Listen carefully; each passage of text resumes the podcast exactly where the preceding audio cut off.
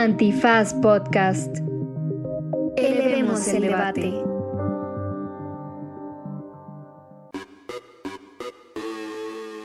Buenos días, buenas tardes, buenas noches, bonita madrugada o cualquiera que sea la latitud geográfica desde la que esté usted tratando de ejercer sus votos en un país distinto al que le dio origen en este plano existencial al que le llamamos vida. Y en este Derecho Remix hablaremos sobre el voto migrante y de cómo ha sido súper complicado para las y los migrantes que viven en otro lugar, mexicanos, poder votar. Hablamos con el tocayo de Miguel, otro Miguel, este, Javier y Leti, sobre lo bueno, lo malo y lo feo del voto migrante. Así que no se vayan porque se puso re bueno y al final hasta nos contaron sus realidades viviendo desde Estados Unidos y de cómo nada más no les pelamos. Yo me quedo con esto último que acaba de decir Ixchel. Quédense, porque de verdad una inmersión a la realidad de otras personas de las que solemos opinar, a las que solemos hacer referencia y muchas veces sin ni siquiera tener meridiana comprensión de lo que pasa. Quédense, porque esto es Derecho Remix. Divulgación jurídica para quienes saben reír. Con Ixchel Cisneros, Miguel Pulido y Andrés Torres Checa. Derecho Remix.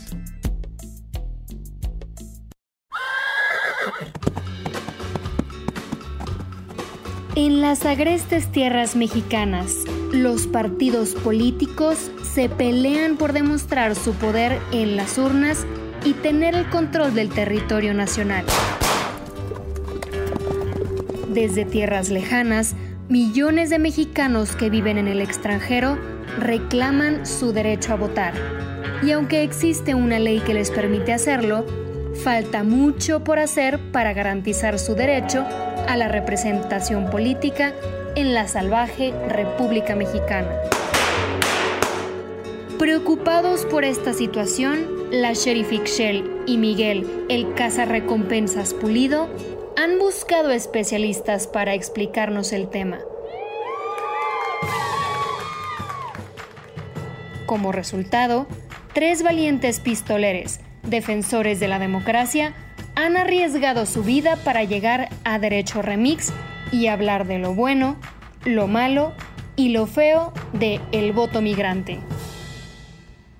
Capítulo 1. Lo bueno.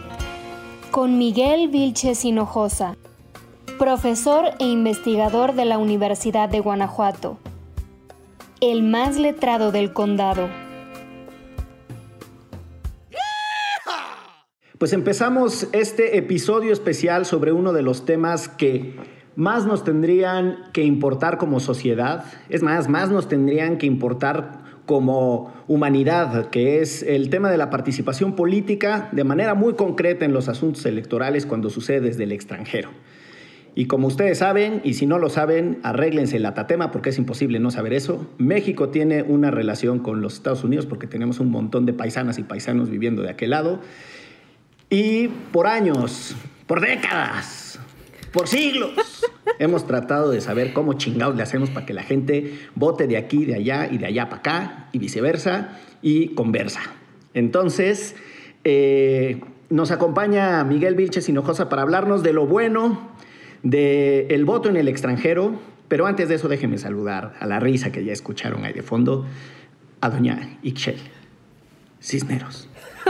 Soltero. Andas hoy este, muy clavado, creo, el, el, tema más importante, de lo más importante, del más importante, del mundo mundial.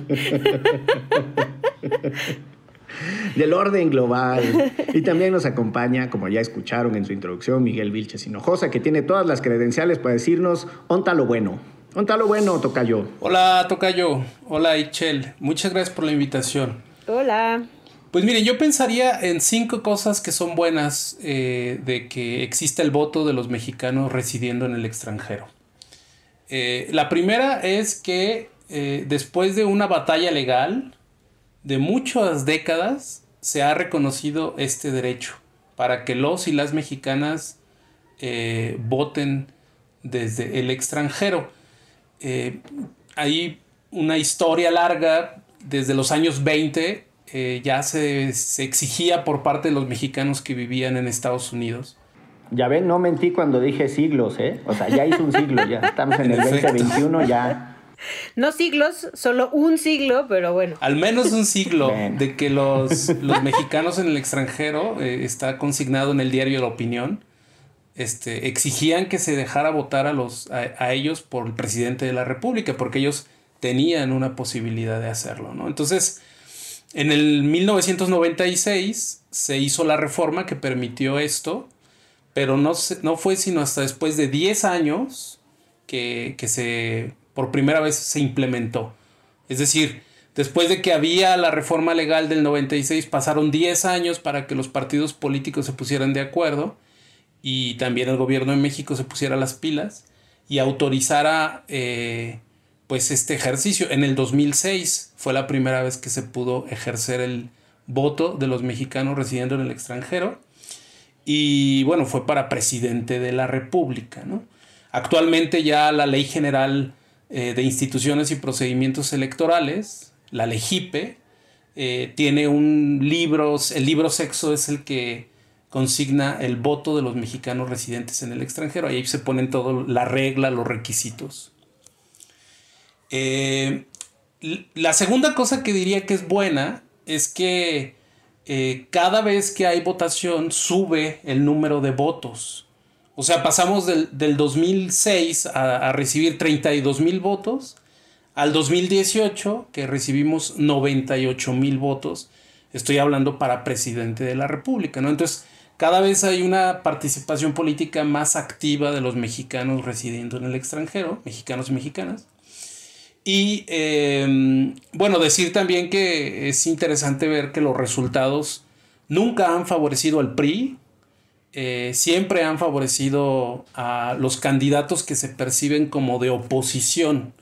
Entonces esto también nos habla de pues la importancia de la participación para una democracia más abierta, ¿no? ¿Y cómo votas? O sea, antes de, de seguir, para quienes no sabemos, o sea, bueno, tenemos mucho esta idea de el voto por correo en Estados Unidos, ¿no? Y que además luego trae muchas broncas como las elecciones anteriores porque tarda en llegar y no sé qué.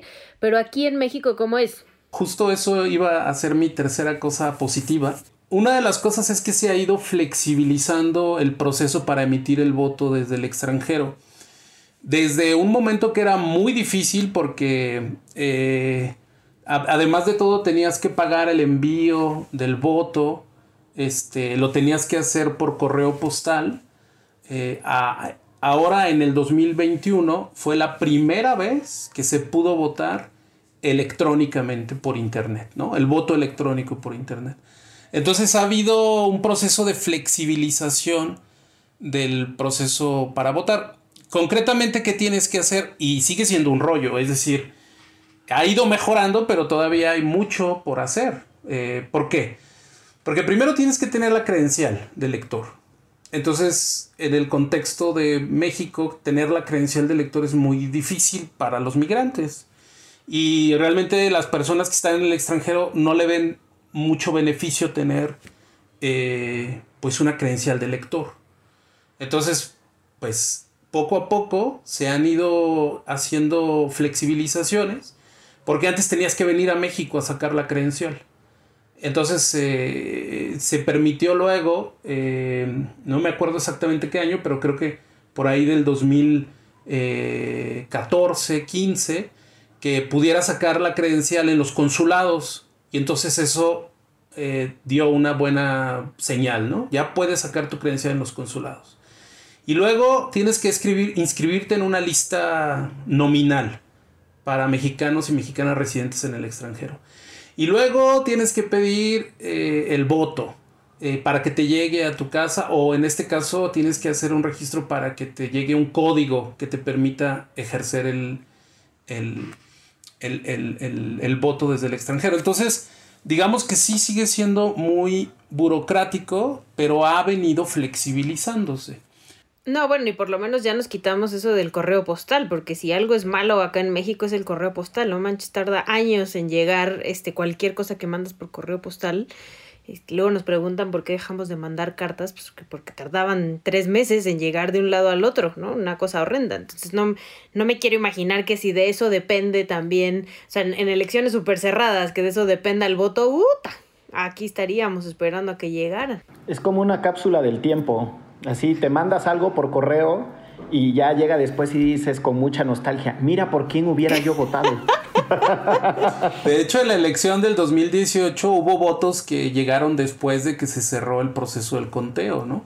Y eso que se, que se eligieron una compañía privada, una compañía eh, de Estados Unidos, para que hiciera ese envío de votos.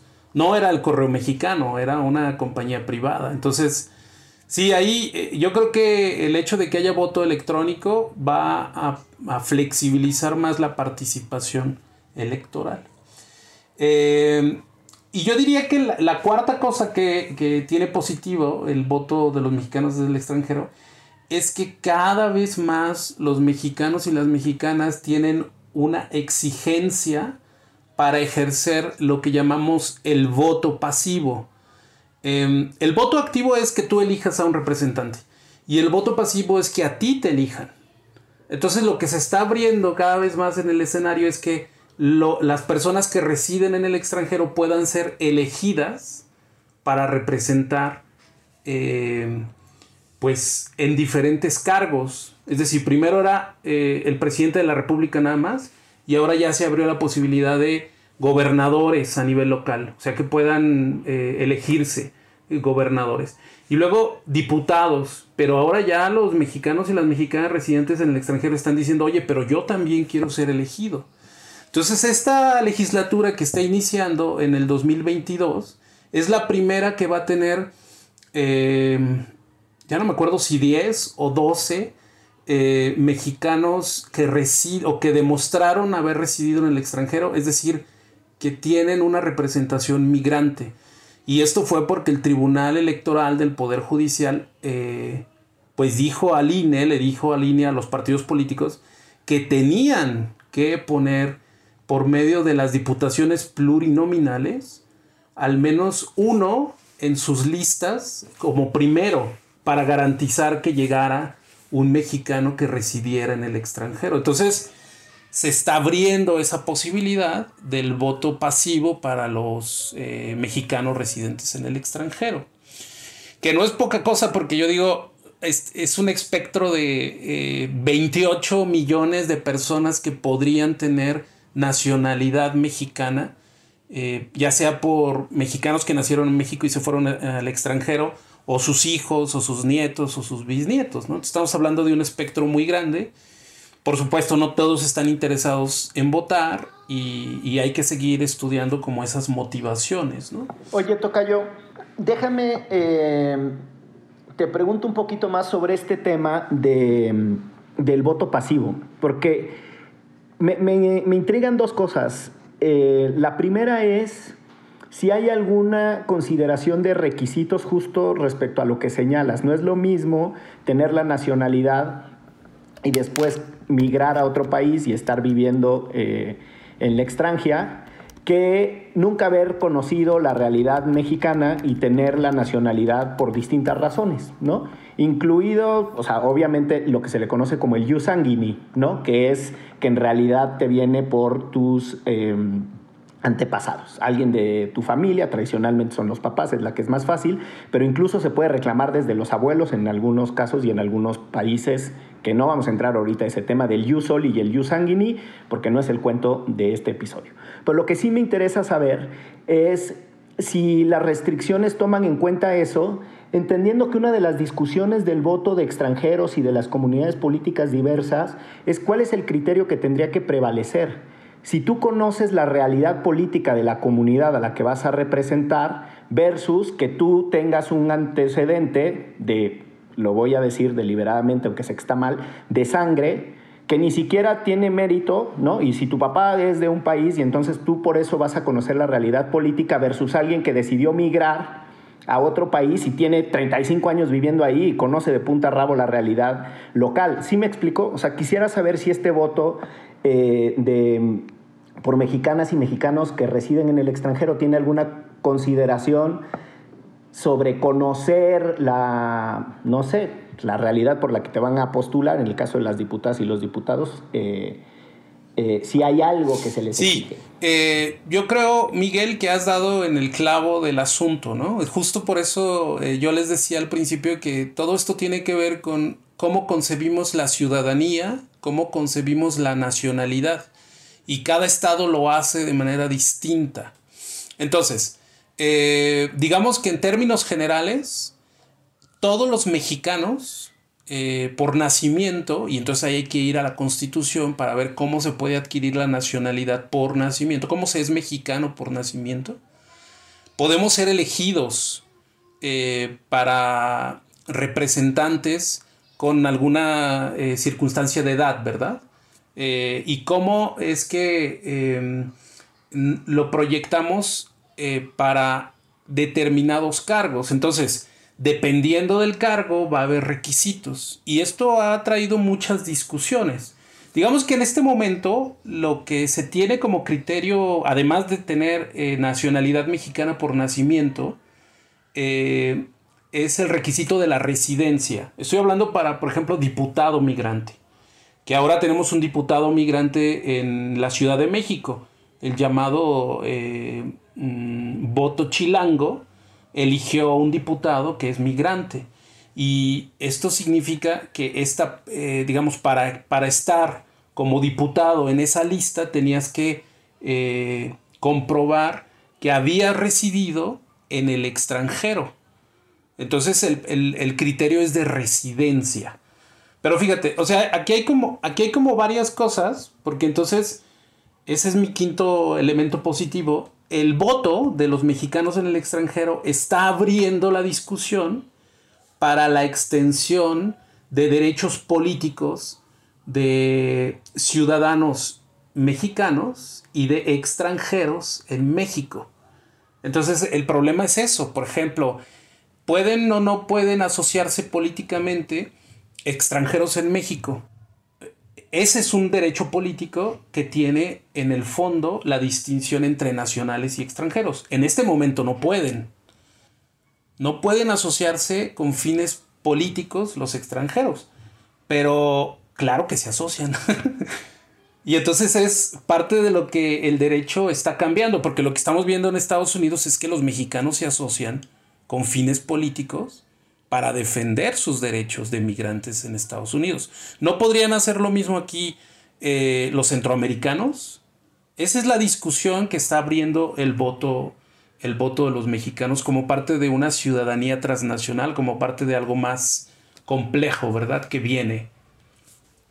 Que además yo nada más ahí agregaría que es una comunidad, o sea, el, ser diputado o diputada es que tú estás representando a una comunidad, ¿no? Y estos eres como la voz y el voto en el Congreso de una comunidad. Y si algo es importante en este país es la comunidad migrante, ¿no? Y, y cada vez ha crecido más la comunidad migrante, por ejemplo, en Estados Unidos, pero no solo en Estados Unidos, o sea, cada vez hay más mexicanos y mexicanas en otros espacios, que el que vivan en otro país no quiere decir que no tengan los derechos ¿no? En, en, su propio país, empezando porque además en la parte económica nos traen un montón de varo, este, que ya eh, nuestro presidente lo aplaude cada que tenemos nuevas cifras de la cantidad de remesas que llegan a este país. Entonces ya solamente con eso básico ellos tendrían que tener, ellos y ellas, como el derecho a decidir, en principio además, por ejemplo, sobre el presupuesto, ¿no? O sea, que es de, yo estoy dan, llevan, mandando dinero a ese país, a mí me gustaría que mi representante inmigrante incluyera estos temas en las discusiones, estos temas en el presupuesto que se, que se discuta en Cámara de Diputados, etcétera. O sea, eh, yo para nada lo veo como algo lejano, ¿no? Y, o sea, como, ¿por qué tendrían que votar si ni viven aquí? Al contrario, o sea, yo creo que al final de cuentas son, es una comunidad, es una comunidad muy importante que está luchando por sus derechos y que nosotras no, y nosotros no tendríamos por qué frenarles, ¿no? O quererles frenar, que también ha sucedido. Pues ahí están. Yo me quedo con un montón de temas después de escucharte, Miguel. Pienso en la forma de asociarse para participar siendo extranjero pero residente en México, que es la contracara a la que tú señalas, que me parece que lo hemos desarrollado poco, pero también pienso que la forma en la que hemos estructurado la política electoral en los estados-nación tiene una obsesión con la soberanía y una irritación con lo extranjero o con lo que no pertenece a esa comunidad. Y ahí me parece que eventualmente habrán problemas de financiamiento desde el extranjero, actividades políticas desde acá, es decir, las comunidades que están viviendo en el extranjero, como dice Ixchel, pues al final envían remesas. ¿También pueden enviar dinero para financiar campañas? ¿No? O sea, creo que hay miles de preguntas que se van a abrir. Es un tema en desarrollo. Muchas gracias por la generosidad de tu tiempo. Y qué bonito nombre tienes, lo tenía que decir. Igualmente, mucho gusto. Pues muy bien, vamos eh, a hacer un brevísimo corte para escuchar la semblanza curricular de Javier y regresamos al siguiente segmento. Capítulo 2. Lo malo. Con Javier Contreras Arreaga. Gatillero, jinete, director de Genia Consultoras y consejero ciudadano del Instituto Nacional de Migración. Pues le damos ahora al segmento de lo malo con Javier Contreras Arriaga, quien también, como ya escucharon en su reseña y brevísima y sintética eh, aproximación curricular, eh, tiene todas las credenciales para hablar de este tema. ¿Cómo ves? ¿Dónde está lo malo, Javier? De lo malo, yo, yo partiría de lo que estabas comentando, de esta idea que tenemos del Estado, como nos lo enseñan. O sea, creo que sí estamos como que amenazados por el concepto de la movilidad humana, ¿no? En nuestros salones de clase, porque bueno, todavía no nos explican qué es el Estado, pero pues casi siempre lo terminamos armando de los tres mismos ingredientes, ¿no? Que es una población determinada en un territorio específico, tiene su gobierno, y cuando tú hablas de que la gente migra, cuando tú hablas de que la gente no se queda quieta en un lugar, le das en la torre el concepto de Estado, ¿no? Y creo que ahorita eso es lo que está como, está, o deberíamos estar como ya problematizando más, ¿no? Es no somos una población homogénea, determinada, que nos quedamos en ese territorio. O sea, toda México se construyó de migraciones y tiene, expulsa migrantes, regresan, se vienen, se van. Entonces, esta, esta discusión sobre si es de sangre, si es de suelo, termina quedándose corta ante una realidad, ¿no? Entonces, creo que sería como la primera parte, ¿no? Yo diría, de ahí ya empezamos un poquito mal, ¿no?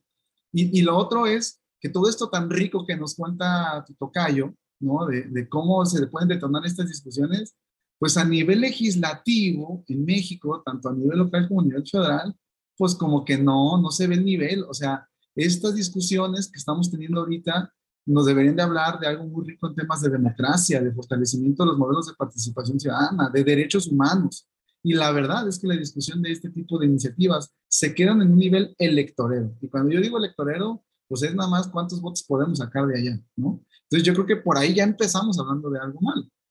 Oye, ahora que te escucho eh, esta referencia a lo electorero y el número de votos, me hace pensar justo en que el dato que nos daba eh, Miguel Vilches en el segmento anterior de que empezó en el 96 la reforma, pero que no se implementó sino hasta 2006, o sea, esa década, eh, no tuvo acelere como otros procesos eh, de reformas electorales, por ejemplo, el tema de las prerrogativas de los partidos políticos, porque evidentemente han de haber hecho sus cuentas y supongo que los partidos dijeron, puta, de qué alcanzamos a movilizar el voto migrante, ¿para qué ponemos la energía ahí? Independientemente de que era un derecho de las personas. Y me hace pensar también en el derecho, por ejemplo, de quienes están privadas de la libertad, ¿no? Las personas que están en algún centro de reclusión, es decir, a los partidos políticos no les interesa, más allá de que sea su derecho, asegurarles la participación política y ciudadana a esas personas, no les interesa hacer inversiones,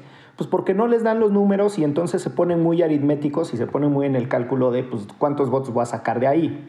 Déjame ir a una pregunta relacionada con este incremento que decía Miguel en el segmento anterior de que pasamos de treinta y tantos mil redondos a más o menos noventa y tantos mil, casi rondando los cien mil votos.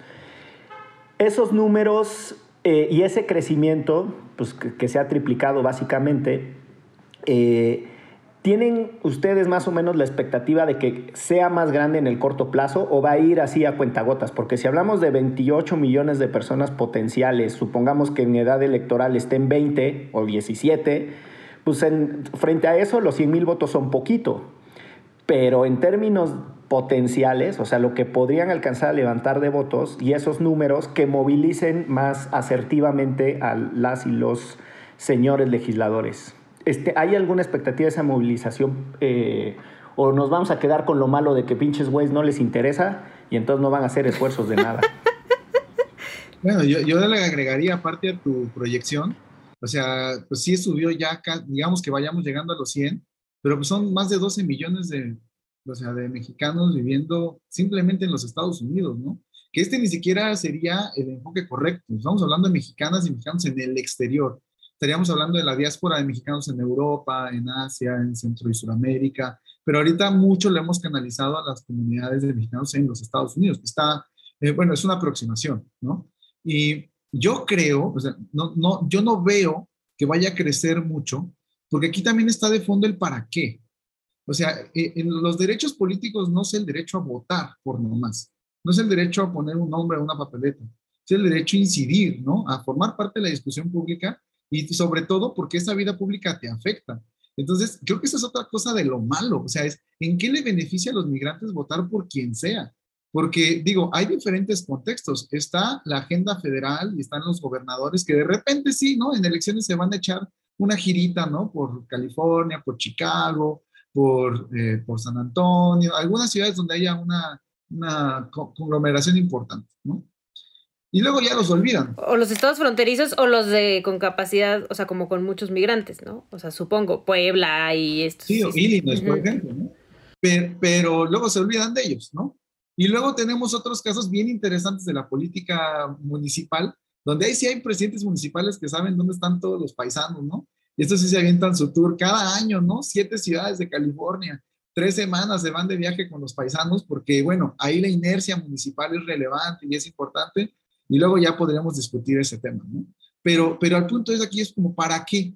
Como, ¿para qué hacemos ese tipo de vinculación? ¿Qué ha mejorado en el sistema consular a partir de que los migrantes voten? ¿Qué ha mejorado en los servicios de traslados de personas repatriadas, traslados de restos? ¿Qué ha mejorado en tema de inversión? O sea, no hay realmente una agenda. O sea, de por sí, para los mexicanos y mexicanas que votamos desde acá, está medio difícil ver de qué nos sirve votar por estos pelados, entonces, a los migrantes de plano no hay nada, o sea, no les están ofreciendo nada. Y entonces yo creo que por eso pues, es difícil pensar que pueda haber un boom o una, una eh, como aceptación de la propuesta de, animarse a votar, ¿no? Y, que creo que, bueno, más bien este crecimiento ha sido porque las sociedades, de, las comunidades de mexicanos en el exterior más bien están tratando de decir, bueno, si voto, tal vez empiecen a escuchar más mi voz y empiecen a escuchar más mis peticiones o sea, pero en un sentido no de que me es atractivo votar, sino que estoy tratando de ganar ese espacio, ¿no? Y, eh, y eso, pues bueno, pues me, me, parece que es parte de lo malo, porque al fin y al cabo, a los únicos que mueven esta agenda son los OPLES, son el INE, que son quienes al fin y al cabo su tarea es tratar de hacer que el mayor número de personas voten. Pero ellos nunca van a estar encargados de que haya agendas, o, o no les toca, pues, o sea, ya sería más allá de sus límites, ¿no? Tratar de que las agendas sean sustantivas, ¿no? Entonces ahí creo que también hay una cosa. Oye, Javier, ahora que mencionabas el tema de lo local y de los municipios y cómo esa agenda está un poquito más intensa que la federal, Zacatecas es un ejemplo, vamos, yo hasta diría que es un laboratorio de muchas de las cosas eh, de las que hemos venido platicando en, lo que va de estos dos segmentos. Por ejemplo, lo que decía Excel, mandan dinero eh, que se integra además a las finanzas, no solo de la economía en un sentido amplio y por tal razón terminan impactando en el IVA, ¿no? Vamos a ponerlo en este, ¿no? en este país que recauda más IVA que ISR, el dinero de las remesas termina incorporado al consumo y desde esa perspectiva casi que los migrantes están contribuyendo porque eh, la tasa de recaudación de las comunidades locales se incrementa por el consumo y eso es debido a ese envío de dinero.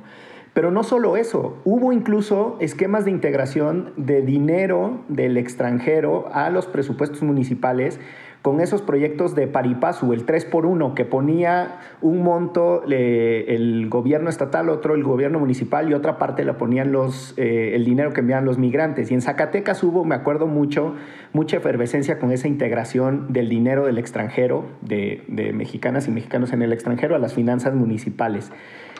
Pero incluso hubo un personaje que me acuerdo de, apellido Bermúdez, que primero fue alcalde por el PRD y luego se pasó al PAN, y que en algún momento incluso fue súper polémico porque le hizo un meeting al precandidato, o sea, cuando Santiago Krill era precandidato del PAN, y que tenía esta dualidad, y, o sea, se había formado todo en Estados Unidos, pero luego le iniciaron un procedimiento, me acuerdo, porque mandó unos camiones, unos autobuses escolares que compró. Eh, y lo acusaban de haber financiado ilegalmente campañas. Y mucho de lo que yo recuerdo de aquella época, y hablando de lo malo, es que el rezago en la discusión frente a lo que en realidad va sucediendo con las comunidades binacionales, entendiendo que el fenómeno es más amplio, como ya nos lo dijiste, ¿no? que el fenómeno es en realidad cualquier mexicana o mexicano que viene del extranjero. Pero concretándonos ahorita, eh, solo por propósitos didácticos y de tiempo, en el caso de las comunidades binacionales de Estados Unidos, una de las cosas malas es eso, el rezago entre la discusión pública y la discusión legislativa frente a lo que ya está sucediendo. Y creo que ese era el caso de Bermúdez. Él lo que decía era, no entienden nada, no entienden nada de la integración binacional de los zacatecanos, ¿no? Y creo que, eh, aparte hablaste de, del elefante blanco, porque es el 3 por 1 famosísimo, que te voy a ser sincero, o sea, es una híjole, o sea, es una manzana de la discordia, ¿no? Ese programa. Em, es, es, que es de lo poco que había. Es de lo poco que había para generar una política migratoria y lo que no nos están viendo, pero estoy poniendo así las comillas gigantes con mis dedos, porque de, de, atención e integración de migrantes no tenía nada, ¿no? O sea, era un esquema más bien como de inversión extranjera, ¿no? Que sí pudiera generar un tema, digo, en una versión sana de, de, este proyecto, pues era que, pues sí, había una especie de retribución, ¿no? De la persona que allá la estaba rompiendo muy duro en, Estados Unidos y quería hacer algo por su comunidad y en estos esquemas de participación. Digo, el proyecto suena interesante, pero realmente, o sea, yo me he quedado con ganas y ahora sí aprovecharía hacer un comercial a ver quién se anima. Hagamos de verdad un librito de los 10 mejores proyectos de 3x1 en México en toda su historia a ver qué encontramos que algo que realmente haya sido, o sea, de impacto, con, transparente, o sea, que no se hayan quedado a la mitad de la lana al presidente municipal y, el líder migrante, ¿no? O sea, eh, y es, pero lo que más me hacía daño de este programa, lo que a mí más me preocupa es, es cómo cuando van entonces a, a hablar con la Comisión de Asuntos Migratorios en Cámara de Diputados o en donde sea, se dejan de lado todos los temas de integración de migrantes, porque lo único que quieren es que en el presupuesto vuelva a haber montos grandes para este tipo, tipo de programas, ¿no? Entonces, que, que eso, es, e, e, eso es donde creo que también está mucho el tema de lo malo. O sea, es, el voto migrante estaría sustentado entonces en acciones concretas para beneficiar la vida de los migrantes y nosotras beneficiarnos también de nuestros migrantes. O sea, tener una dinámica sana. Esto que dices de las remesas, oye, o sea, en lugar de andar presumiendo que cada vez nos mandan más remesas, que, que perdón, qué oso que llevamos tantos años sin crear una verdadera política de desarrollo para aprovechar este boom que se ha estirado demasiado, este gran impulso económico que un día ya no va a venir. O sea, un día las comunidades van a terminar de integrarse por allá y de repente ya no van a mandar dinero para acá y esto va a empezar a bajar. Entonces, ¿qué estamos haciendo ahorita que esto sigue creciendo, que sigue creciendo? ¿Cómo lo aprovechamos? Hay, hay municipios este, que tienen contrastes completamente. ¿eh? Yo de donde soy, de Jalisco, tuve la región de los Altos Gracias a las remesas y gracias a la migración, esa zona se convirtió en una zona de altísimo desarrollo.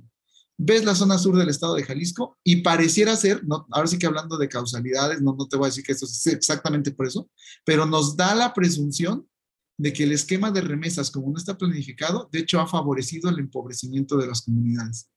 Y eso, o sea, por ejemplo, a mí lo que me deja el sabor de boca, como dices, es como siempre estamos esperando que las y los migrantes nos den, ¿no? O sea, que aporten pero empezando por el voto migrante, pero también por las políticas y la incidencia que puedan tener, no existe un regreso, ¿no? O sea, nosotros estamos aquí esperando y aplaudiendo que nos están mandando dinero, ¿no? Que este, que participen, como dices, en, en estos programas donde pues sí, como inversión extranjera, etcétera, pero no hay un regreso hacia la comunidad migrante ni en la toma de decisiones ni en cosas que les que, realmente les pueden afectar o que en las, en las cuales realmente podrían ellos y ellas, pues sí, tomar decisiones, ¿no? O sea, o que se tomen decisiones volteándolos a ver y no nada más como, ah, bienvenido amigo migrante, como ponen siempre en Navidad, este, en las fronteras, que yo soy de un estado fronterizo, aquí te esperamos con los brazos abiertos, ¿no? Pues sí, es porque vienes a dejarnos varo, no porque realmente nos importe tu calidad de vida o el por qué este, sigues teniendo como este cariño por tu país aunque vivas en otro lado, o sea, como que no hay nunca un regreso. Totalmente. Yo diría, a lo mejor como cierre nada más, y aprovechando las hordas de radioescuchas que tenemos de los del INE, y de los podcasts que, que les escuchan, ahí les pasamos un tip al costo, ¿no? O sea, la próxima vez que quieran hacer su estrategia de voto en el exterior, no solamente hagan eventos, o sea, con las casas de enlace para promocionar que se inscriban. ¿Qué les parece si hacen un ejercicio de participación ciudadana donde realmente recabemos todo lo que necesitan y todos los requisitos tan tontos que todavía siguen habiendo en los consulados para que accedan a algo tan básico como un documento de identidad. Y, entonces le exigimos a las y los candidatos que a ver qué proponen para solucionarlo, ¿no? O sea, a lo mejor ese podría ayudar más a que voten más mexicanos que solamente ser un montón de publicidad y muy catch y todo y, y poner ahí este eh, al ángel de la independencia en colores muy bonitos, ¿no? Este, en, en las oficinas allá en el exterior. Oye, Javier, em, me gusta mucho de, las reflexiones que planteaste y me voy a permitir hacer el resumen. Este es el típico ejercicio del que moderó una mesa en un seminario, ¿no? Que repite lo que dijeron los expositores anteriores. Pero no, es que creo que el tema de decir, está bien que nos enfoquemos en el tema de las y los mexicanos que viven en Estados Unidos, pero mexicanos viviendo en el exterior hay un chingo y en un chingo de países y en un chingo de realidades. Segundo, ¿para qué queremos esa participación política de quienes están en el exterior y qué es lo que les vamos a dar y cómo se van a vincular con su país? Que me parece que también es otra cosa que subrayas. Tercero, que está súper contundente es, puta, le sacamos el dinero, y Shell también lo ha dicho por la vía de las remesas o los programas 3x1 u otras cosas, pero no les devolvemos, y lo conecto con tu último punto, eh, una preocupación genuina de cómo les va a servir nuestra capacidad instalada en el exterior para su beneficio. Y ahí sí, de manera muy concreta, la capacidad instalada en Estados Unidos, porque consulados hay un chingo, institutos de mexicanos en el exterior y cuanta cosa, ¿no? O sea, hay capacidad, hay presupuesto, pero no ha habido una aproximación a sus necesidades. Y yo creo que ahí están las cosas malas, nos vamos a ir al tercer segmento con Leti. Muchísimas gracias Javier y gracias también por la iniciativa, por el vínculo, por ser seguidor, escucha de Derecho Remix. Algunos de los millones de que nos escuchan se deben a tu generosa participación y contribución. Unos 7 u 8 millones de escuchas. Muchas gracias. Vamos al tercer bloque. Capítulo 3. Lo feo. Con Leticia Álvarez directora de comunidades de la Coalición por Derechos de Inmigrantes y Refugiados de Tennessee. Ella, mejor que nadie, conoce el verdadero salvaje oeste.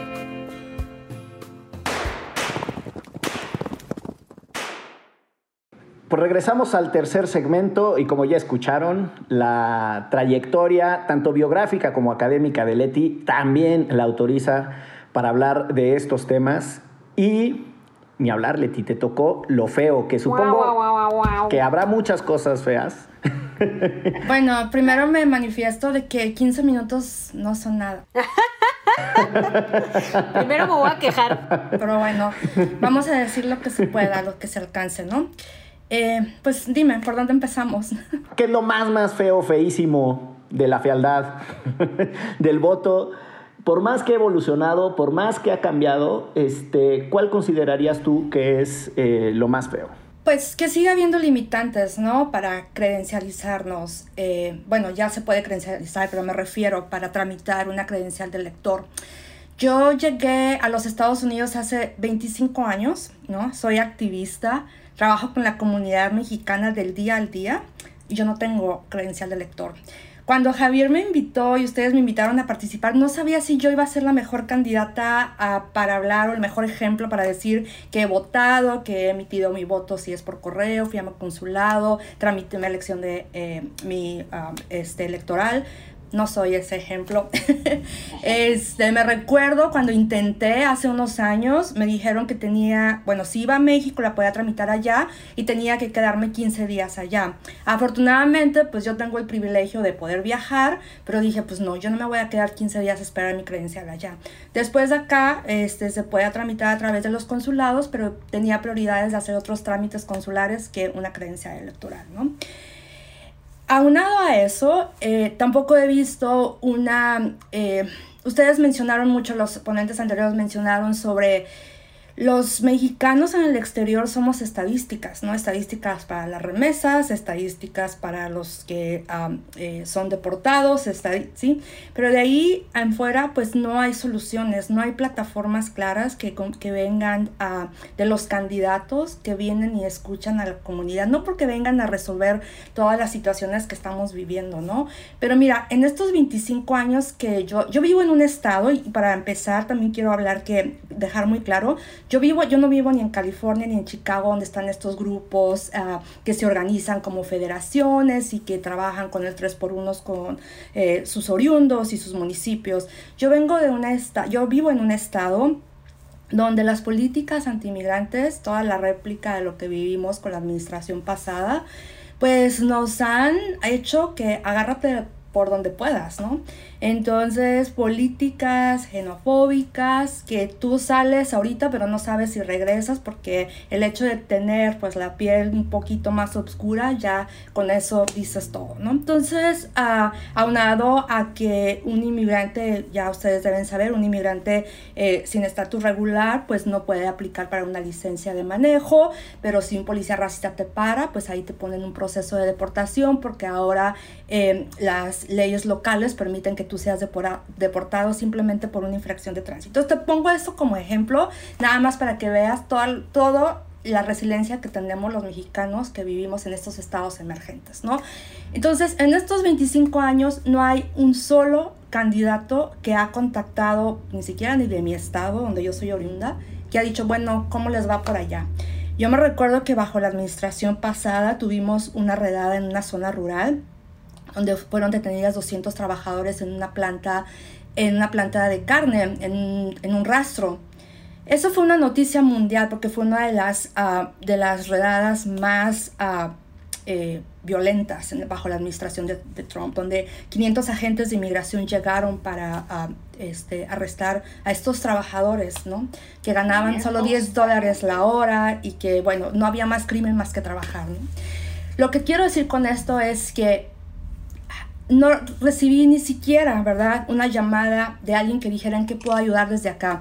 Teníamos comunidad que hablaba eh, lenguas indígenas, necesitábamos traductores, teníamos 600 niños reclutados en una iglesia porque los padres estaban eh, eh, siendo procesados y bueno, no hubo nadie siquiera que dijera, bueno, ocupan un acta de nacimiento, ¿qué es lo que ocupan? Nadie, silencio absoluto. Entonces, esto es un ejemplo de muchos, ¿no? Entonces, como para qué a un mexicano que vivimos acá le vas a preguntar que si le interesan eh, votar. O sea, pues claro que no, ¿no? Si queremos, si nos dicen, te vamos a dar tu credencial del doctor, pues la voy a usar para identificarme. Pero de que yo eh, la tome y que en realidad esté ya emocionada para que las siguientes elecciones yo vaya a votar, pues no, ¿no? Ahora estaban ustedes mencionando sobre estas figuras que han, ¿verdad? Ya están trabajando, le llaman el diputado migrante.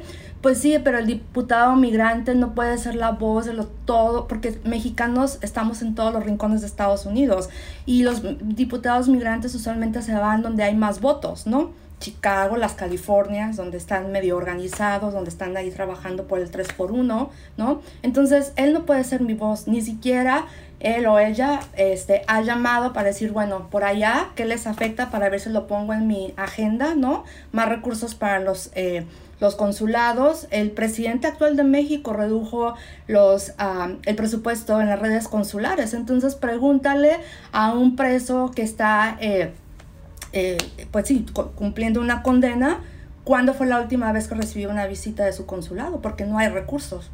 Entonces, pregúntale a un agricultor en una zona rural si tiene acta de nacimiento y si le, y si le interesa ir a manejar ocho horas a su consulado para ir a traer el acta de nacimiento, ¿no? El mejor escenario sería que el Estado de donde es oriundo, los guerrerenses, los jaliscienses, se organicen y el Estado les diga, les mando a alguien allá que les imprima actas de nacimiento o les mando, ¿no? Actas de nacimiento. Entonces, esto es un ejemplo, ¿no? de los muchos que pudiéramos pasar horas y horas. Entonces, pues no. Y yo te lo digo con eh, conocimiento de causa, porque te digo, trabajo con la comunidad del día al día, porque aquí nos organizamos, pero nos organizamos para defendernos de las políticas, ¿no? Que, te, que les menciono, nos han dejado muy resilientes, ¿no?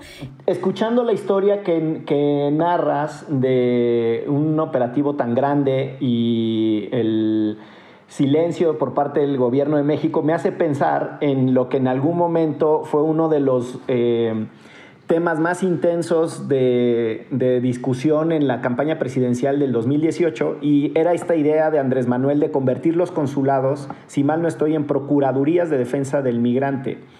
Y no tengo la menor idea. Eh, de qué ha sucedido, pero te escucho después decir que lo que pasó fue que se le recortó dinero a la red consular y me hace pensar que aquella famosa propuesta de construir una eh, institucionalidad así declarada en defensa del migrante no pasó. Sí, recordando esa parte, hubo un intento de distribuir recursos y, y, nos llegó, como organización, nos llegó por parte de nuestro consulado, sí, pero en realidad no hubo un seguimiento y no hubo evaluación, ¿no? ¿Dónde vamos con esto más allá? O sea, vinieron eh, los 20 mil, 30 mil dólares ahí por año eh, para hacer eh, eh, foros comunitarios, conozca sus derechos, traer abogados que hicieran consulta, consultoría legal, etcétera.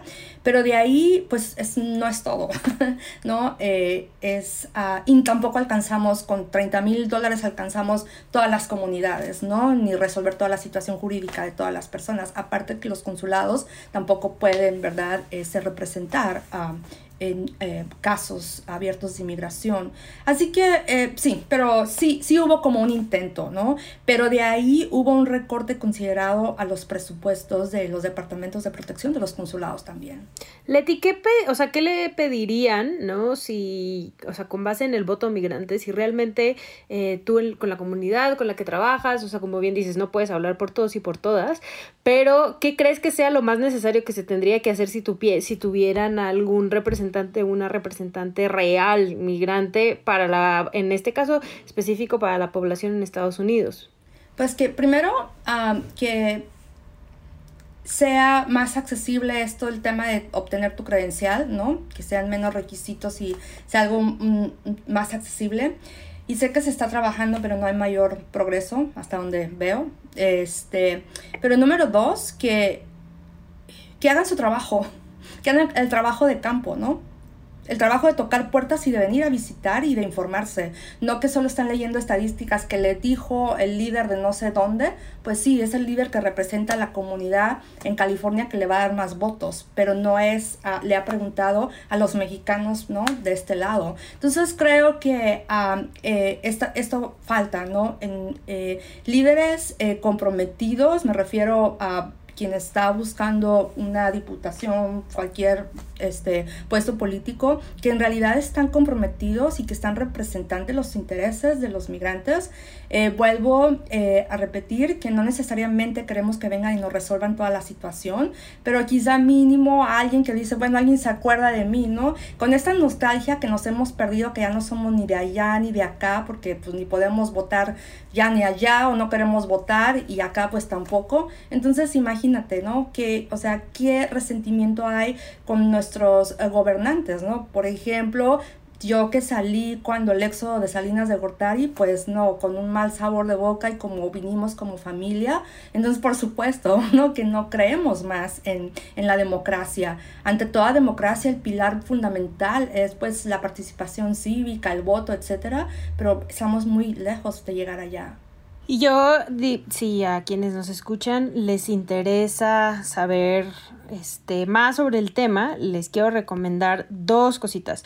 Uno, que sigan a una organización que está en México y también en Estados Unidos que se llama ODA, Other, Otros Dreams en Acción, que son justo, em, se están se organizaron de mexicanos y mexicanas que fueron repatriadas, ¿no? Ahora con las últimas redadas y que la noche a la mañana ya estaban viviendo a México sin tener una red de apoyo y hacen un montón de cosas acá en México, ¿no? Tienen una oficina en la Ciudad de México y también hacen muchas cosas en Estados Unidos. Les pueden seguir en Instagram y en Twitter y hacen cosas súper, súper chidas desde, o sea, clases de cocina, clases de inglés para el barrio, o sea, para la gente ahí alrededor, este, en donde ellos y ellas están. Eh, hacen eh, cineclub, ¿no? Y también eh, o sea, lo que quieren es que haya una vinculación real entre estas dos comunidades. Y la otra es un podcast de radioambulante, un episodio del podcast de que se llama Postville, Iowa, que justo es de lo que hablabas, Leti, de una redada en 2008, de cómo llegan este, y mm, detienen a más de 400 personas que trabajaban en una... No, esta es del 2008, este o por lo menos, bueno, yo lo escuché y eso es lo que dice su descripción, este, que, mm, que, fue, porque es una de las primeras, justo, esa, esta red es una de las primeras, justo era como un ejercicio para ver cómo funcionaba y después de esa empezaron a hacer muchas más. Y aquí detuvieron a 400 personas en una empresa de carne eh, que y, y, como dices, ¿no? Los dejan en total y absoluta indefensión a las familias, a los niños, ¿no? Este, y regresan a los padres de familia, que, que, son generalmente los que estaban trabajando en esa fábrica, y esto se repite y se ha repetido en muchas ocasiones, así como tú nos contabas. Ah, sí, sí. Bueno, sí, hemos visto desde las dos administraciones de Obama, pues, el, constante, ¿verdad?, violación de los derechos de eh, las personas a diferentes políticas públicas, pero por supuesto bajo la administración de, de Trump lo vivimos, ¿no? Eh, y este ejemplo que les ponía de la redada, pues, bueno, es muy tangible de ver, ¿no? Que uh, no fue nada en secreto, era que... como decía eh, eh, el compañero, ¿no? Un silencio absoluto y fue lo más triste, ¿no? Que, que no voltearan a ver, ¿no? A, a, los ojos de una comunidad que, que, sufría y que sigue sufriendo, incluso a personas que firmaron su deportación. No había ni siquiera un acompañamiento en los estados de sus lugares de origen para recibir a esas personas, ¿no? Fue la misma organiza fue la misma comunidad que se organizó para mm, darles dinero para su regreso. Se está cumpliendo la profecía maldita de que el tiempo iba a ser poquito, pero no quisiera que, cerráramos eh, esta parte de la conversación sin una referencia a un concepto que utilizaste que fue el de estados emergentes. Y intuyo que a lo que te refieres es que no toda, bueno, intuyo, pues fue lo que tú misma dijiste, ¿verdad? No tiene nada de inteligencia lo que voy a hacer, que es parafrasearte, pero a lo, que, quiero poner el énfasis es que eh, la concentración de población mexicana viviendo en Estados Unidos tradicionalmente nos hace pensar que los problemas están en California, en Texas, tal vez en Nueva York y en Illinois, ¿no? En Chicago. Pero justo cuando tú dices, pero pues los mexicanos y mexicanas estamos en todos los rincones de Estados Unidos y tenemos problemáticas diferenciadas, y eso justo me hace pensar que la noción de que había eh, solo un perfil de migración cambió. ¿Cuáles podrían ser las características de, tu estado emergente? Solo para, para que nos ayudes a que con esto nos vayamos despidiendo, que el público entienda que no hay una sola migración mexicana en Estados Unidos. Bueno, por supuesto, buscando eh, estados que tienen más prosperidad, más oportunidades. Por ejemplo, en Tennessee, aquí en Georgia, las Carolinas, Virginia, eh, puedes comprar una casa siendo indocumentado, no puedes comprar tu, uh, tu casa haciéndola por pagos. Eh, hay muchos programas que te permiten abrir tu propio negocio, ¿no? que te dan préstamos para que abras tu propio negocio. ¿no? Y el sistema escolar pues es mucho mejor. Sabemos que en California, en Chicago hay una gran uh, eh, problemática con este tema de las pandillas. ¿no? Entonces el nivel de educación pues es mucho mejor en estos estados. ¿no? Y bueno, yo creo que hay muchos factores que lo hacen hacen a, pues como muy atractivo venir a, a acá, ¿no?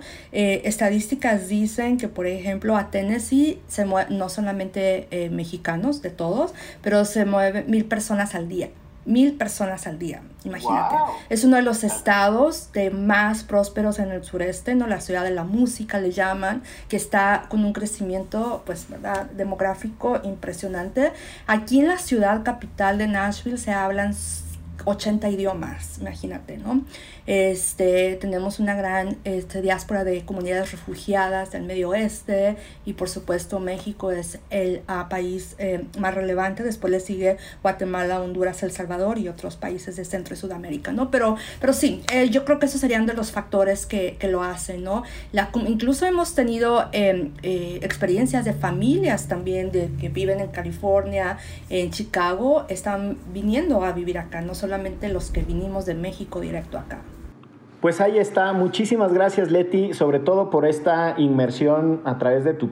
De tu Muchísimas gracias, Leti, sobre todo por esta inmersión eh, a propósito de tu propia biografía que nos ayuda a entender la complejidad y que deja en el aire flotando un montón de preguntas. Eh, podríamos quedarnos aquí hablando incluso de lo barato que le salió a Obama, el deporter in chief, porque si alguien deportó como loco fue ese cabrón y el progresismo lo acariciaba, le tenía una paciencia que la verdad me parece que es inmerecida, pero eso no viene a cuento hablarlo tampoco. Bueno, sí viene, este ¿no? Porque me, me está recordando que en un programa que bautizó Obama en nuestra ciudad, por tres años nos deportó 10.000 familias, solamente en la ciudad en la cual yo vivo. 10.000 familias. Yo me recuerdo que llegaban las familias a nuestra oficina con todos los ahorros de 10 años para ver si podían acabalar las fianzas para sacar a su familiar.